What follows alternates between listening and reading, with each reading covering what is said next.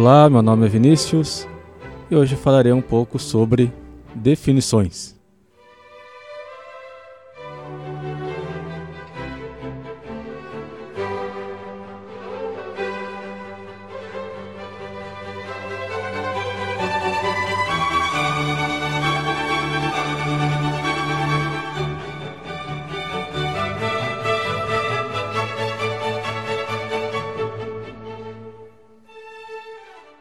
Muito bem. O objetivo desse episódio do podcast é falar um pouco sobre o que é uma definição, trazendo a discussão um pouco mais para o campo da lógica matemática, dando ênfase nas definições formais, né, que são definições que ocorrem no escopo de uma linguagem formal. De maneira geral, como nos apresenta o livro do Leônidas Regenberg, deixo como sugestão, título desse livro é justamente Definições. Então, nesse livro, ele nos diz que uma definição pode ser entendida como uma delimitação de uma espécie mediante alusão ao gênero e à diferença específica. Então, aqui, gênero seria uma classe mais ampla de objetos, né, digamos assim, na qual essa espécie está inserida, enquanto que a diferença específica é a qualidade pela qual essa espécie se diferencia dos demais membros deste mesmo gênero. Então, por exemplo, eu poderia tentar definir triângulo como uma figura plana de exatamente três lados. Uma definição provisória. A figura plana seria uma classe da qual o triângulo participa, assim como outros objetos, como os quadriláteros, o pentágono, assim por diante. E possuir três lados seria sua diferença específica. Então, aquela qualidade que diferencia o triângulo das outras figuras planas. Então, com essa minha definição, estou tentando, de certa maneira, capturar a essência do objeto a ser definido e somente do objeto a ser definido. Agora, de maneira geral, a gente pode identificar duas partes em uma definição.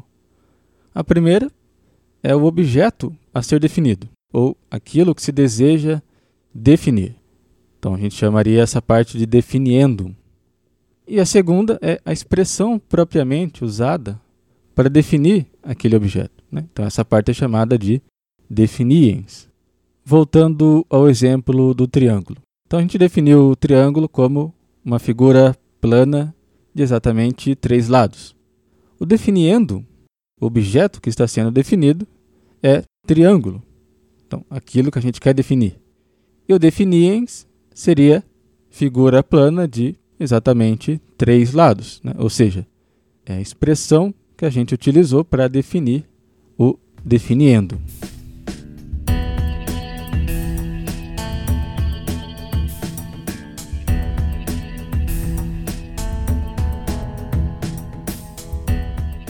Bom, há várias formas de se classificar ou distinguir os diferentes tipos ou formas de definição. Uma primeira distinção que a gente poderia fazer é a distinção entre definições reais e definições nominais.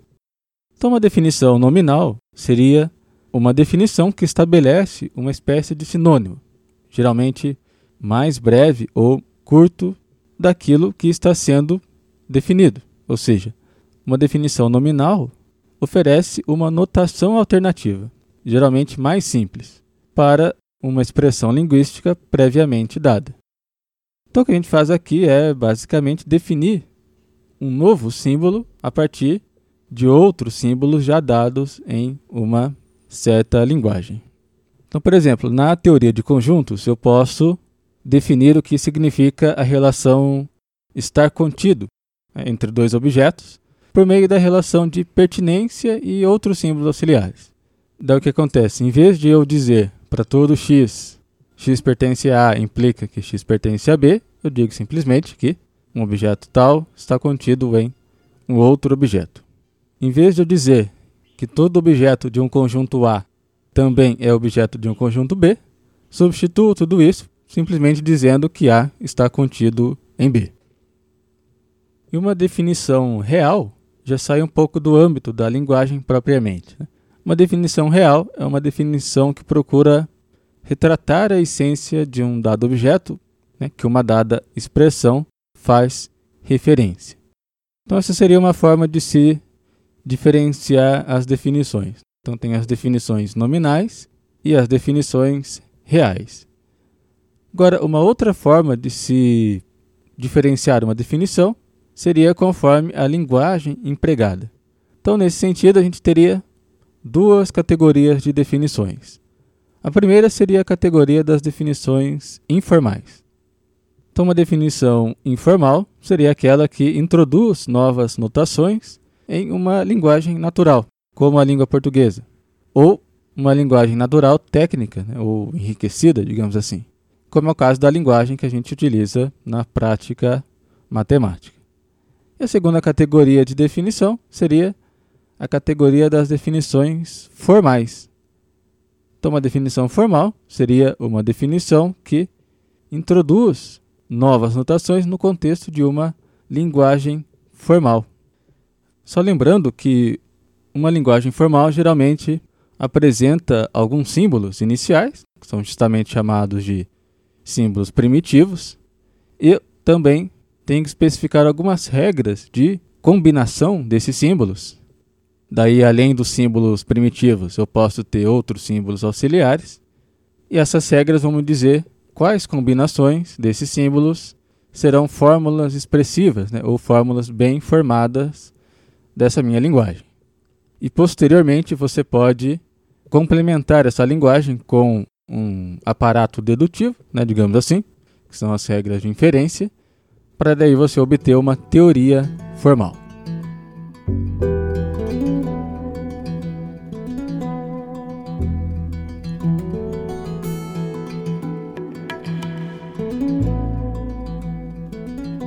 Muito bem, agora as definições formais podem ser classificadas em três categorias. A primeira são as definições abreviativas.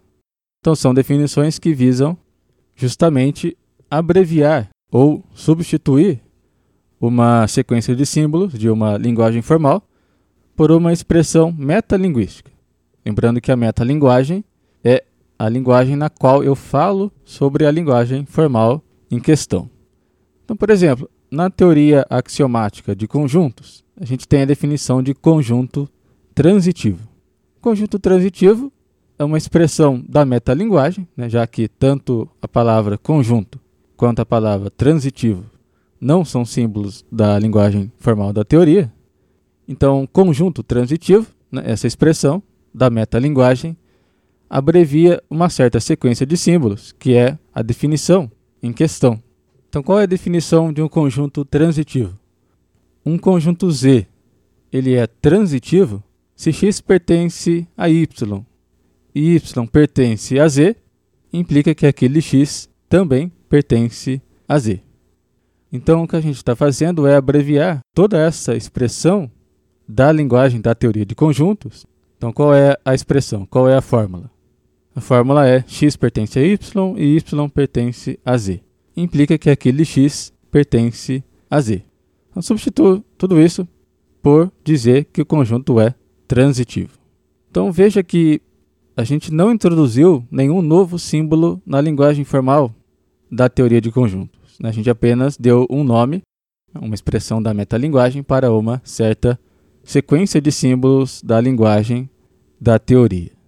Bom, daí a segunda categoria de definição formal seria a categoria das definições ampliativas. Essas definições, né, como o próprio nome indica, de fato ampliam a linguagem formal através da introdução de novos símbolos na linguagem. Então voltemos ao exemplo da teoria axiomática de conjuntos. Bom, a linguagem formal da teoria axiomática de conjuntos, além de símbolos lógicos e outros símbolos auxiliares, ela conta apenas com o símbolo de igualdade e o símbolo de pertinência. Então seriam os símbolos primitivos da teoria. Na verdade, eu posso contar só com o símbolo de pertinência como um símbolo primitivo da minha teoria. Bom, daí eu posso, por exemplo, introduzir nessa linguagem o símbolo de continência, né? aquele símbolo da letra C achatada. por meio de uma definição que utiliza símbolos já existentes. Então, o que eu estou fazendo é uma ampliação da minha linguagem. Então, a gente diz que um conjunto A está contido em um conjunto B se para todo objeto x, x pertence ao conjunto A, implica que x pertence ao conjunto B. Então, aqui a gente introduziu um novo símbolo, ao mesmo tempo a gente resumiu, né? a gente fez uma abreviação também de uma certa expressão da linguagem da teoria de conjuntos. E finalmente, a terceira categoria seria a categoria das definições conjuntistas. Então, uma definição conjuntista seria aquela que define um conjunto em uma dada estrutura, né? sendo que essa estrutura é a interpretação de uma certa linguagem formal. Então, assim, essa categoria de definição conjuntista precisaria de um pouco mais de tempo para explicar o que, que ela significa. Sim, por enquanto eu não vou entrar em maiores detalhes né, desta terceira categoria das definições conjuntistas, porque eu vou falar mais sobre predicados conjuntistas na série sobre teorias formais que eu estou colocando lá no YouTube. Voltando um pouco na definição ampliativa. No caso de eu fazer uma definição ampliativa, uma boa definição, né, digamos assim, seria aquela que satisfizesse dois critérios básicos. O primeiro critério é o critério da eliminabilidade, dizendo de forma simplificada, quando eu introduzo um novo símbolo na teoria né, e demonstro algum resultado no qual esse novo símbolo ocorra, então tem que ser capaz de encontrar um resultado equivalente no qual o novo símbolo não apareça, né, não ocorra. Então, em outras palavras, suponha que eu prove um teorema é, no qual apareça uma definição realizada. Então, aparece lá um símbolo que eu introduzi na teoria. Então, tem que ser capaz de provar esse mesmo teorema sem menção a esse símbolo introduzido. Então, nesse caso, a gente pode dizer que a definição que introduz esse novo símbolo, né, que introduziu esse novo símbolo, é uma definição que satisfaz o critério da eliminabilidade. E o segundo critério seria o critério da não criatividade. É, dizendo de uma forma também simplificada, quando eu realizo uma definição ampliativa, eu não posso ter a possibilidade de obter novos resultados que não poderiam ser obtidos antes da definição. Ou seja, deve ser impossível obter novos resultados a partir da definição introduzida na teoria. Isso significa que todo resultado que eu obtenho usando aquela definição introduzida já deveria poder ser obtido antes da definição. Então é claro que a gente pode perceber que esse segundo critério é, é um pouco mais complicado de ser verificado. Existem algumas técnicas para se definir constantes, operações e relações em uma teoria formal, de modo que a definição satisfaça aqueles dois critérios, mas isso seria também objeto de um estudo mais detalhado posteriormente.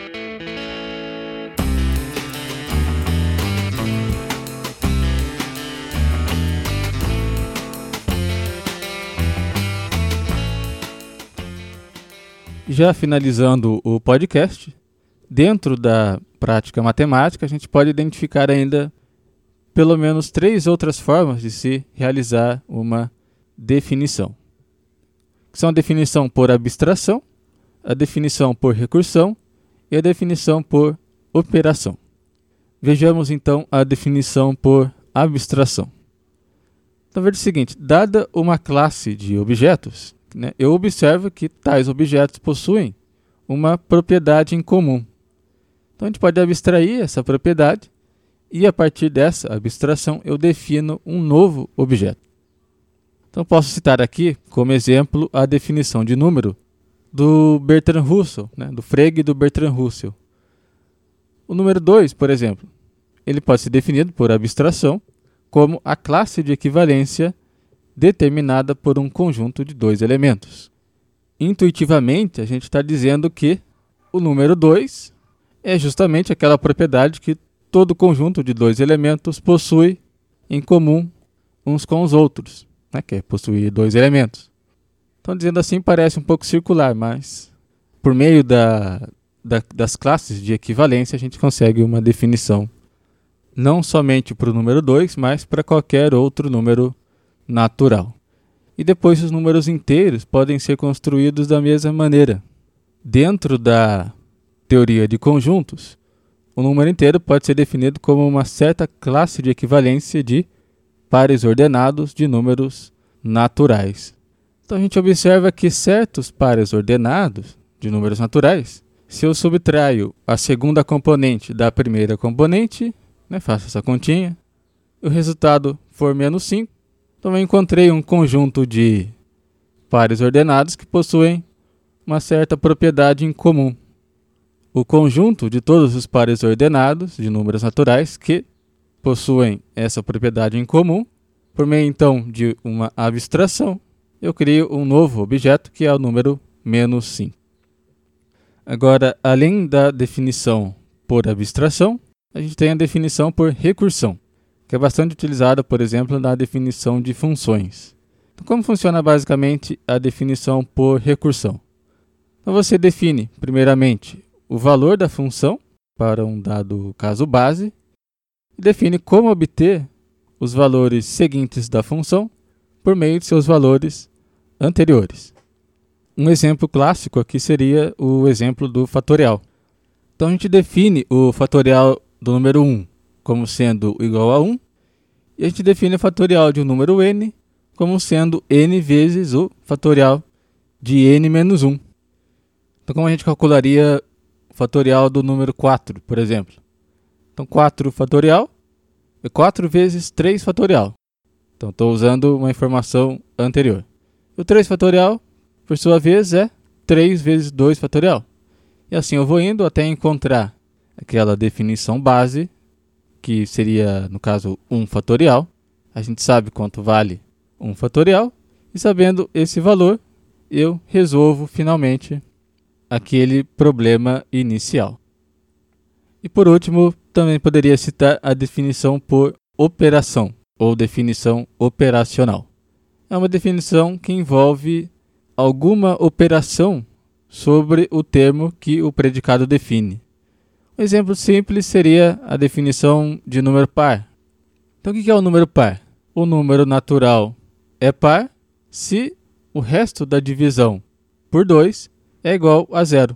Então, definir um conceito, né, um número par, por meio de uma operação, no caso aqui, o resto de uma divisão.